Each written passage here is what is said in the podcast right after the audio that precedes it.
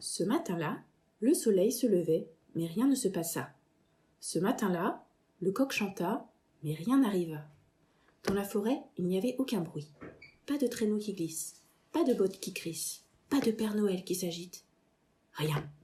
Rien que le silence dans la forêt immense. Alors, on s'étonna. Ce fut d'abord les lutins, qui, comme chaque matin, sciaient, coupaient, rabotaient et triaient des bûches de bois qu'ils rangeaient bien droit. Ils s'arrêtèrent soudain et écoutèrent. Mais rien, rien que le silence dans la forêt immense. Ce furent ensuite les farfadets qui fabriquaient les jouets.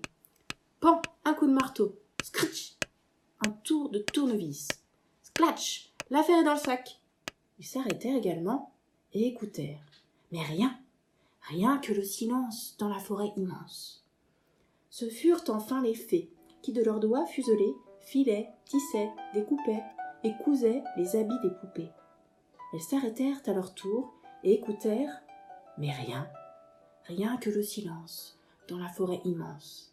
Alors, on s'inquiéta. Qu'est-il arrivé au Père Noël?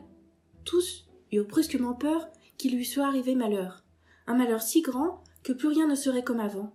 Chacun imagina le pire. L'un qu'un ogre l'avait fait frire, un autre qu'une sorcière le faisait mijoter dans une soupière, un autre encore qu'un loup l'avait transformé en ragoût. Ils se turent et écoutèrent, mais rien, rien que le silence dans la forêt immense. Alors on trembla. Malgré leur frayeur, lutins, farfadets et fées se mirent en route dans la forêt glacée.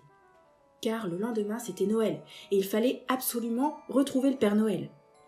En tête venaient les lutins, tenant hache et scie à la main. Les farfadets suivaient vaille que vaille, brandissant marteau et tenaille. Derrière eux, en rang serré, trottinaient les fées. Tous s'avançaient sans un bruit dans la forêt plus profonde que la nuit. Au détour d'un chemin, nichés au milieu des sapins, ils aperçurent la maison du Père Noël.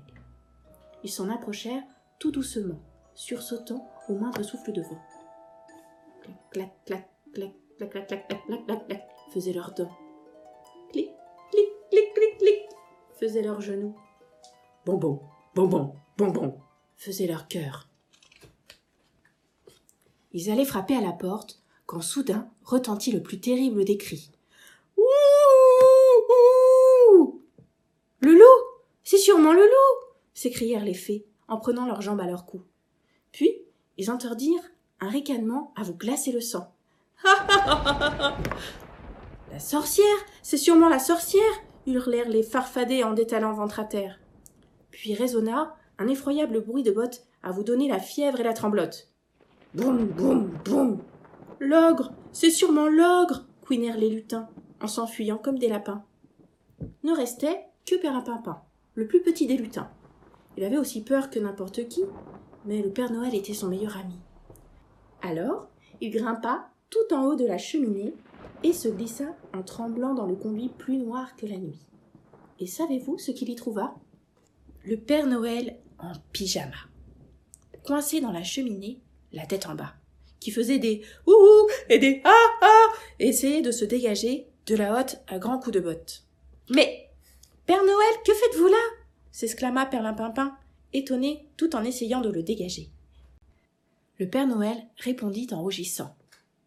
J'ai voulu m'entraîner pour cette nuit, mais je crois que j'ai un peu grossi. Perlimpinpin le poussa tant et tant que, en deux temps trois mouvements, les voilà, tous deux par terre, tout étourdis et noirs de suie.